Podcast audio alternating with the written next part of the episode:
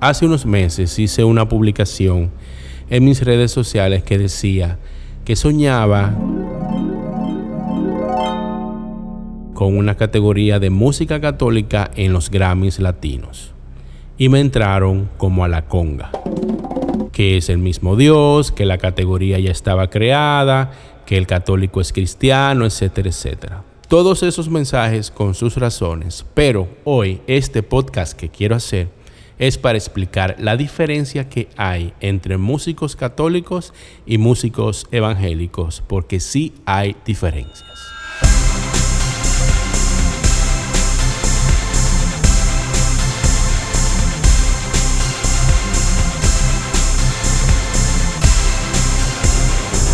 Hola, yo soy Junior Cabrera, director de Alfareros, y quiero pedirle el permiso a mis hermanos de ministerio para realizar este podcast a título personal.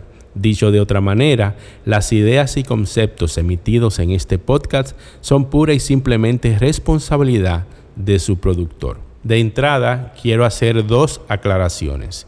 Y la primera es que como músico católico tengo muchísimos amigos protestantes evangélicos y he trabajado con ellos o grabado o tocado en alguna presentación y siempre nos hemos manejado con muchísimo cariño y respeto.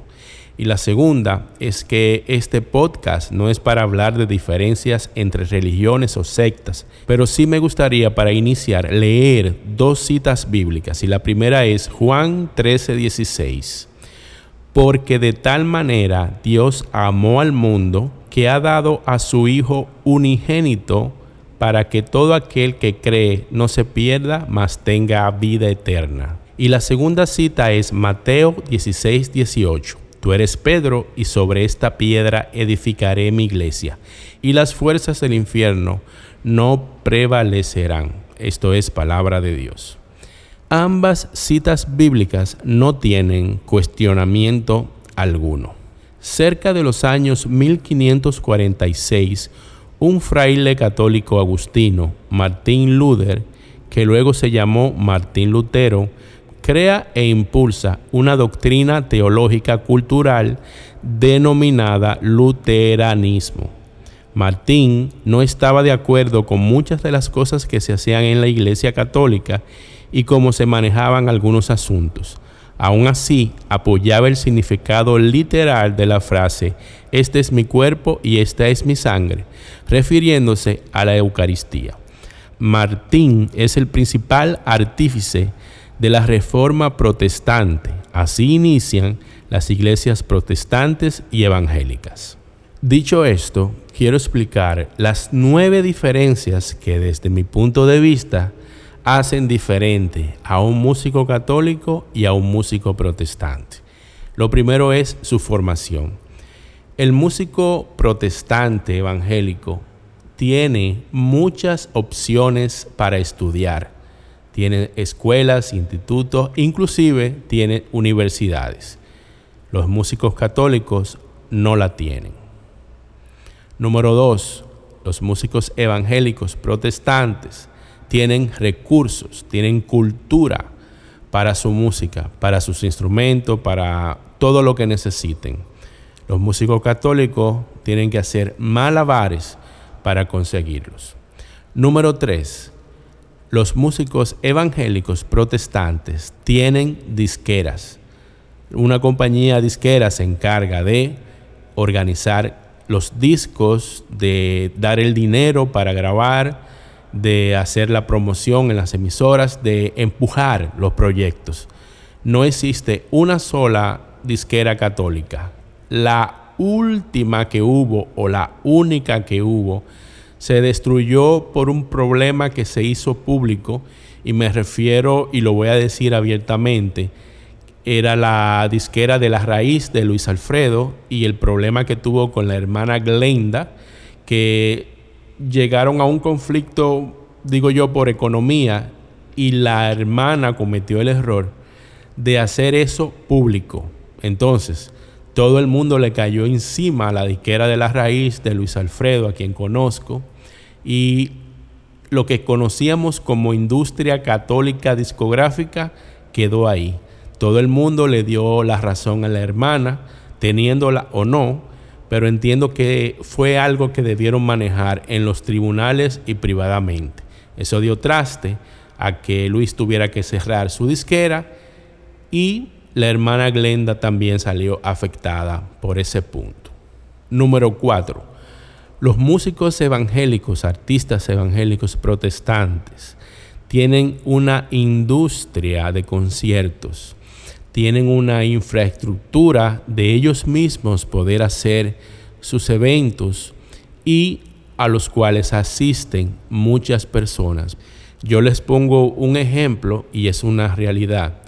Para un artista protestante hacer un concierto en el Coliseo de Puerto Rico, para poner un ejemplo, simplemente necesita separar su fecha hacer su promoción, poner las boletas a la venta y ya está. Para un músico católico hacer un concierto en el Coliseo de Puerto Rico, necesita el permiso de su párroco y de su obispo. Y necesita que la arquidiócesis de alguna manera mueva el horario de las misas de ese día de la cercanía al Coliseo y que de alguna manera los padres promocionen el concierto. Si eso no sucede, es muy posible que no vaya muchas personas al concierto. Y con esto no estoy diciendo ni que eso esté mal ni que esté bien, pero es la realidad. Los músicos evangélicos protestantes utilizan el marketing ellos hacen promoción de su música y usted puede decir que eso esté mal o que está bien, pero es lo que al final hace que usted escuche una canción cristiana en el supermercado. Número 6. La música evangélica protestante tiene miles y miles y miles de emisoras de buena calidad que promocionan la música constantemente y a un nivel muy profesional. La música católica, sin embargo, tiene muy pocos medios que difundan la música y muchos de ellos con poca audiencia y poco alcance. Número 7. La música evangélica tiene muy buenas canciones, fruto de la formación de sus músicos y, por qué no, hasta de su oración. La música en las iglesias protestantes ocupa un gran porcentaje de sus cultos y de sus momentos de oración. Número 8. Los músicos evangélicos, cantantes protestantes, no cantan a Jesús Eucaristía, que los católicos sí. Número 9. Los músicos protestantes o evangélicos no cantan a la Virgen María, los músicos católicos, sí. Y en estos dos últimos puntos es que yo me baso para definir a la música católica como un género diferente a la música protestante o evangélica. Católico significa universal y es esa universalidad que los papas y en la actualidad el Papa Francisco siempre ha procurado la armonía, unidad y cercanías entre todas las religiones y sectas. Yo conocí la Iglesia Católica desde que tenía nueve años. Desde muy niño estoy asistiendo a ella y participando en todas sus actividades. Nunca me imaginé que hoy día yo viviría de la música católica, que sería un músico católico a tiempo completo. Y ya que tengo su atención, me gustaría ahora hablarle a los músicos católicos y mencionar algunas ideas y o consejos que quizás puedan servirles. Lo primero es decir que la música católica en la iglesia católica no es una prioridad. La Eucaristía sí lo es. Número 2. Los músicos no somos divos ni divas, somos siervos y somos servidores. Número 3. Hace falta más oración. Con esto no digo que no se ora, pero tenemos que volver a la palabra, no buscar a Dios en las redes sociales. Dios no está en Instagram. Dios está en la Biblia, preferiblemente física, y no en la que están en las puertas de la casa abierta de forma decorativa. Sí hay mucha gente que predica a Dios en las redes sociales, muchos sacerdotes, mucha gente de fe, los cuales hacen un gran trabajo. Pero esa gente no se nutre en Instagram de la palabra de Dios. La leen físicamente en la Biblia de ellos.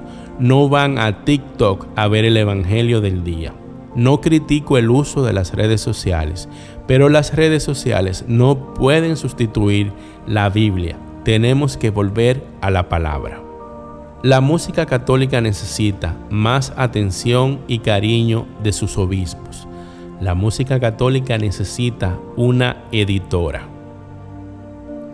Una editora musical es una organización que se ocupa de administrar las canciones de los compositores y autores reciben honorarios cuando sus obras son usadas comercialmente. Oro por una editora de música católica que pueda administrar la música. En la música católica no se conocen los autores, no se sabe qué canción es de quién y cuáles son propiamente católicas y cuáles no, sin entrar en el tema de cuáles son litúrgicas y cuáles no. Entiendo que por el tema de la vanagloria, de la humildad, la mayoría de los autores no ponían sus nombres en los cancioneros, pero hoy día es necesario saber el origen de las canciones y sus motivaciones. Si miramos los cancioneros católicos, muy pocos tienen créditos autorales. Oro para que esta idea de una editora católica pueda llegar al corazón de algún obispo y se pueda realizar. Una de las cosas que necesitan los músicos católicos es formación. La mayoría de los músicos católicos no quiere formarse. No van a los talleres, no importa quién lo dé. Ah, pero si convocan para un concierto, se pelean por quién abre el concierto, quién lo cierra, a quién le da más tiempo, quién canta mejor, siempre invitan a los mismos, o quién lleva mejores músicos, o quién tiene más unción, hasta por eso se pelean. Yo te pregunto, ¿Le cantas a Dios o a los hombres? Si le cantas a Dios, no necesitas hacerlo en conciertos, lo puedes hacer en la sala de tu casa. Los músicos y cantores de Dios le cantan a los hombres de sus experiencias y vidas de fe con Dios. Si tú le cantas a Dios, no es necesario que otros te vean. Claro, está la adoración, que ya eso es algo íntimo con Dios que no es para el hombre. Tenemos que cambiar la mentalidad de la evangelización y ese es un mensaje que es diferente para cada uno de nosotros. No te compares con nadie más, tú tienes que ser original. La música católica necesita mejores canciones. Hace un tiempo hice una campaña donde yo decía que la música católica era monótona, porque tenía las mismas letras y los mismos acordes, y todo el mundo estaba sonando de la misma forma. Veo mucha gente haciendo covers maravillosos, pero cuando le toca el momento de hacer sus canciones, el juidero. Sueño con un mundo con menos covers y más canciones originales. Menos covers, Señor tenemos que tener una mentalidad de la excelencia. La mentalidad de la guitarrita ya pasó. Tenemos que adquirir y consumir la música de nuestros artistas católicos. El otro día queríamos ver en familia una película y cuando entramos al link vimos que costaba 5 dólares y por un momento lo dudamos y dijimos no, tenemos que apoyar y consumir nuestras películas, nuestras músicas y nuestras actividades. Es importante que sigas en las redes a tus artistas favoritos, los comentes, los compartas. Es tiempo ya de explorar otros acordes, otras tonalidades. No grabar lo primero que se te ocurra. Incluso hay canciones que Dios te regala que no son para grabarlas. No todo se graba. Hablo mucho de tu primera impresión como artista o como cantante. Esa primera impresión debe ser la mejor posible. No pongas a tus amigos y familiares en el coro. Cuando pones a tus amigos en el coro, es muy difícil cruzar de lo profesional a lo amistoso. Y digo profesional porque tenemos que comenzar a ver lo que hacemos de la manera más profesional posible. Vayamos a la Madre, no tengamos miedo de cantarle a María. Hagamos más canciones para ella. Haz un plan para tu proyecto musical. Organízate. Registra tus canciones. Escribe tu música. Mejora tu imagen. Y cuando digo mejorar tu imagen, no es que contrates un peluquero y andes de arriba para abajo con él, sino algo tan sencillo como cuidarte. Cuando vayas a cantar, no se te vea el celular en el pantalón. A cosas como esa me refiero. Rodéate de la gente adecuada. Lo que no puedas pagar, aprende a hacerlo. No tiene que ser caro para estar bien hecho. Comienza con lo básico. No pidas consejos a los que hacen lo mismo que tú, a menos que sepas que es una persona íntegra y sincera. No planifiques tu carrera en base a otros artistas. Tú eres único e irrepetible. Y quiero aprovechar para terminar este momento dando gracias a Dios por cada uno de ustedes. Señor, yo quiero darte gracias por todas las personas que han estado escuchando esto en este momento. Yo te pido una bendición especial para cada uno de ellos, de todas esas personas que tienen planes y proyectos, para que no se detengan por ninguna razón, para que puedan adorarte y bendecirte como cada uno de ellos quieren con excelencia. Te doy gracias por sus familias, por sus talentos, por sus corazones, por sus voces, por los dones que tú le has dado. Bendícelos a cada uno grandemente, Señor Jesús. Amén.